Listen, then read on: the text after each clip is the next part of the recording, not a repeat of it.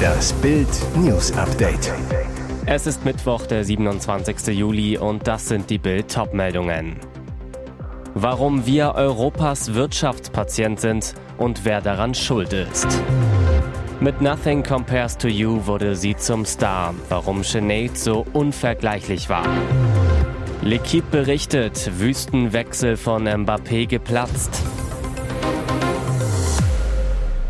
Alle wachsen, Deutschland schrumpft. Made in Germany gibt es bald nicht mehr. Das twitterte TV-Investor Carsten Maschmeyer am Mittwoch angesichts neuer Schockzahlen. Deutschland schneidet laut einer Statistik des Internationalen Währungsfonds im internationalen Vergleich außerordentlich schlecht ab als einziges großes Land mit einer schrumpfenden Wirtschaftsleistung. Deutschland im Abwärtstrend.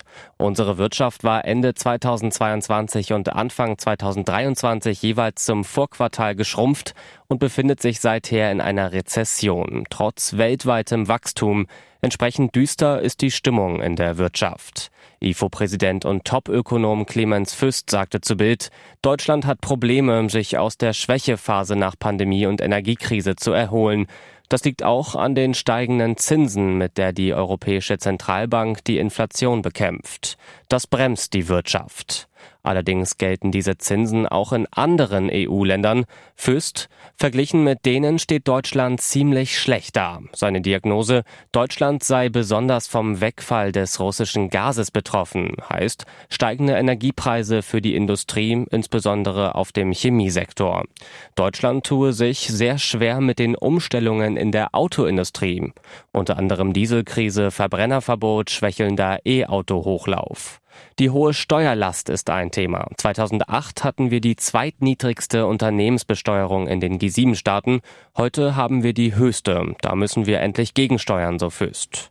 Und der zuständige Minister Robert Habeck duckt sich weg. Eine Bildanfrage, welche Maßnahme er gegen die Dauerflaute einleiten will, blieb bis Redaktionsschluss unbeantwortet. Nothing Compares to You machte Sinead O'Connor 1990 über Nacht weltberühmt. Im glitzernden Popgeschäft blieb sie dennoch immer eine Außenseiterin. Der Song eroberte in mindestens 13 Ländern Platz 1 der Hitlisten. Davor hatte das Stück von Musikgenie Prince kaum einer beachtet. Es war Sinead O'Connor, die es mit ihrer Stimme zu einem Megahit sang unvergleichlich.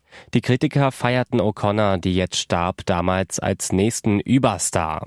Doch es kam ganz anders, weil die Iren mit den blauen Augen eben auch eine unvergessliche Querulantin war, die so gar keine Lust hatte, sich anzupassen. Das gefeierte Video zu Nothing Compares to You hat auch heute, mehr als 30 Jahre später, nichts von seiner Faszination verloren. Schlicht, schwarz, direkt ins Herz. In Nahaufnahme mit Glatze singt O'Connor über den Schmerz von Liebeskummer und Einsamkeit. Mit 15 Jahren die ersten kleinen Auftritte in Pubs.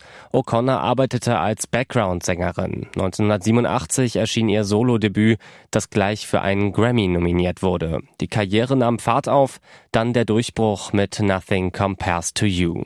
Aber es blieb der einzige große Hit der Sängerin. O'Connor trat einfach zu vielen Stars und Entscheidern auf die Füße, hatte zu sehr mit Depressionen und Rückschlägen zu kämpfen. Sie lehnte vier Grammys ab, zerriss 1992 in der US-Sendung Saturday Night Live vor laufender Kameras ein Bild von Papst Johannes Paul II. Doch wie sah sich Sinead O'Connor selber? In ihrem Buch Erinnerung charakterisiert sie sich so, ich bin kein Popstar, ich bin nur eine Seele in Not, die ab und zu in einem Mikro schreien muss. Ich muss nicht die Nummer eins sein. Hammer-Nachricht im Transfer hin und her um PSG-Star Kylian Mbappé.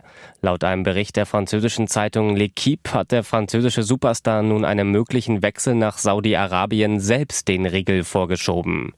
Am Mittwoch war demnach eine Delegation von Wüstenclub Al-Hilal nach Paris gereist, um den Transfer von Ex-Barca-Star Malcolm abzuschließen und dem französischen Megastar persönlich ihr Interesse zu bekunden. Die Saudi-Bosse aus Riyadh sollen demnach gehofft haben, im Rahmen des Termins mit Malcolm auch mit Mbappé ins Gespräch zu kommen und ihm einen Wechsel in die Wüste schmackhaft machen zu können. Mbappé war aber laut L'Equipe nicht mal zu Verhandlungen bereit. Demnach lehnte er jegliche Gespräche mit den Vertretern des Vereins ab. Mbappé habe diese Option nie in Betracht gezogen, wie in seinem Umfeld klargestellt worden sei. Erst am Montagmittag hatte der italienische Transferexperte Fabrizio Romano berichtet, dass Al-Hilal PSG ein Angebot in Höhe von 300 Millionen Euro Ablöse für den Stürmer unterbreitet habe. Ein Wahnsinn für nur ein Jahr Vertragslaufzeit. Berichten zufolge hatte der Saudi-Club den Angreifer zudem ein Gehalt von 700 Millionen Euro für eine Saison geboten, um dann ablösefrei zu Real Madrid wechseln zu können. Der Mbappé-Deal wäre der neue Rekordtransfer in der Fußballgeschichte gewesen. Bislang belegt der Wechsel von Neymar 2017 für 222 Millionen Euro von Barcelona zu PSG Platz 1.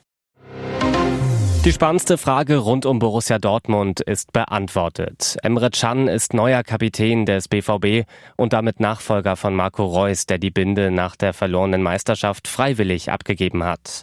Das hat der Club bei einer Pressekonferenz in San Diego offiziell bekannt gegeben. Can hatte in der vergangenen Woche bei Borussia bis 2026 verlängert, was auch ein ausdrücklicher Wunsch von Trainer Edin Terzic war. Der Chefcoach, Sportdirektor Sebastian Kehl und Geschäftsführer Hans-Joachim Watzke haben gemeinsam nun den Chefabräumer zum neuen Anführer bestimmt. Terzic, wir haben einen Nachfolger gefunden, aber ich möchte mich ausdrücklich bei Marco bedanken. Es zeigt nicht nur Größe, sondern auch, dass ihm das Team am Herzen liegt. Und weiter, Gleichzeitig kann ich mitteilen, dass der neue Kapitän neben mir sitzt. Emre ist der neue Kapitän. Stellvertretender Kapitän ist Gregor Kobel und der dritte Kapitän wird Niklas Süle sein. Can, das macht mich unheimlich stolz, bei so einem großen Club Kapitän zu sein. Den Mannschaftsrat komplettieren Reus, Sebastian Aller und Julian Brandt. Mats Hummels ist stattdessen als ehemaliger Vizekapitän überraschend nicht mehr Teil davon. Die Leistungen von Chan, der im Winter 2020 für 25 Millionen Euro von Juventus kam und dessen Verpflichtung damals im Schatten von Erling Haaland stand, galten lange als zu unbeständig für seine Qualität und sein Gehalt. Er wurde zudem von Position zu Position geschoben und stopfte Lücken im Kader. Doch seit der Rückrunde unter Terzic hat er seinen Stammplatz vor der Abwehr gefunden und sich zur absoluten Führungsfigur entwickelt. Er spricht Kritik in der Kabine an und manchmal auch extern über die Mikrofone offen an, was beim BVB geschätzt wird. Gute Nachricht für Pendler und Bahnreisende. Im Tarifstreit bei der Deutschen Bahn zeichnet sich eine Einigung ab. Im Tarifschlichtungsverfahren haben die Vermittler, der frühere Verteidigungs- und Innenminister Thomas de Maizière und die Arbeitsrechtlerin Heide Pfarr am Mittwochabend einen Kompromissvorschlag präsentiert. Beide Seiten, die Deutsche Bahn und die Eisenbahn- und Verkehrsgewerkschaft EVG, wollen dem Vorschlag zustimmen. Wir freuen uns, dass die DB und die Seite der EVG die Einigungsempfehlung akzeptieren und ihren Gremien empfehlen, sagte de Maizière. Die Einigungsempfehlung besteht aus insgesamt sechs Punkten, unter anderem einer stufenweisen Erhöhung um insgesamt 410 Euro und einer Laufzeit von 25 Monaten. Beide Tarifparteien werden jetzt ihren zuständigen Gremien empfehlen, den Lösungsvorschlag anzunehmen. Bei der EVG entscheidet am Freitag der Bundesvorstand über den Schlichterspruch. Anschließend müssen die Mitglieder in einer Urabstimmung darüber abstimmen. Ein Tarifabschluss könnte somit Ende August vorliegen. Sollte die Empfehlung angenommen werden, wäre es der höchste und teuerste Tarifabschluss in der Geschichte der Deutschen Bahn, so de Maizière. Auch die Fahrgäste könnten dann aufatmen, Streiks gäbe es dann nicht. Wegen rechtsextremen Tattoos. Offiziell, erste Stadt hängt Ösil ab. Die Stadt Essen distanziert sich von Mesut Ösil. Stadtdirektor und Sozialdezernent Peter Renzel hat ein Foto bei Facebook gepostet, das ein klares Statement gegen den deutschen Ex-Nationalspieler ist. Zu sehen ist, wie er ein Bild von Ösil im Trikot von Rot-Weiß Essen von der Wand nimmt. Auch in Essen waren sie lange stolz auf den Fußballer mit türkischen Wurzeln. Bis jetzt. Renzel ist zweiter Vorsitzender des von RWE ins Leben gerufene Sozialprojekts Essener Chancen e.V. Der Verein engagiert sich für benachteiligte Kinder und Jugendliche. Auch der spätere Weltmeister Ösil wurde als Kind hier gefördert. Am vergangenen Wochenende sorgte Ösil allerdings mit einem Skandalfoto für neue Negativschlagzeilen. Fitnesstrainer Alpa Askac postete auf Instagram ein Bild von sich und Ösil. Darauf ist zu sehen, dass der Ex-Fußballer auf der Brust ein neues Tattoo hat. Und das zeigt ein Symbol der der Grauen Wölfe. Der Bundesverfassungsschutz bezeichnet die Bewegung als rechtsextremistisch und ordnet ihr allein in Deutschland 11.000 Anhänger zu. Die Ideologie ist nationalistisch, antisemitisch und rassistisch. Deutsche haben keinen Bock mehr. Schockumfrage für Klimaaktivisten. Sie blockieren Straßen, kleben sich an Kunstwerke, stören Fußballspiele und Konzerte. Die Klimaprotestler der letzten Generation gehen den Bürgern gehörig auf die Nerven. Die Quittung gibt es jetzt für alle Klimagruppen. Die Unterstützung der Gesellschaft für den Klimaprotest bricht ein. Das zeigt eine Umfrage der Nichtregierungsorganisation Morin Common. Die Zustimmung für die Klimabewegung halbierte sich. 2021 unterstützten noch 68 Prozent der Befragten grundsätzlich die Bewegung. 2023 sind es nur noch 34 Prozent. 60 Prozent waren 2021 der Meinung, dass die Klimabewegung das Wohl der gesamten Gesellschaft im Blick habe. 2023 sind nur noch ein Viertel der Befragten dieser Überzeugung. Das liegt auch an den extremen Protestaktionen der Klimakleber. Denn 85 Prozent der Befragten geht der Protest der Klimaprotestler zu weit. Vor zwei Jahren war es nur rund die Hälfte.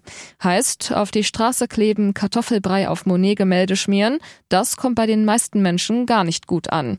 Dazu kommt, viele der Aktionen sind strafbar. Das Bundesinnenministerium ordnet den Aktivisten der Gruppe Letzte Generation 580 Straftaten zu.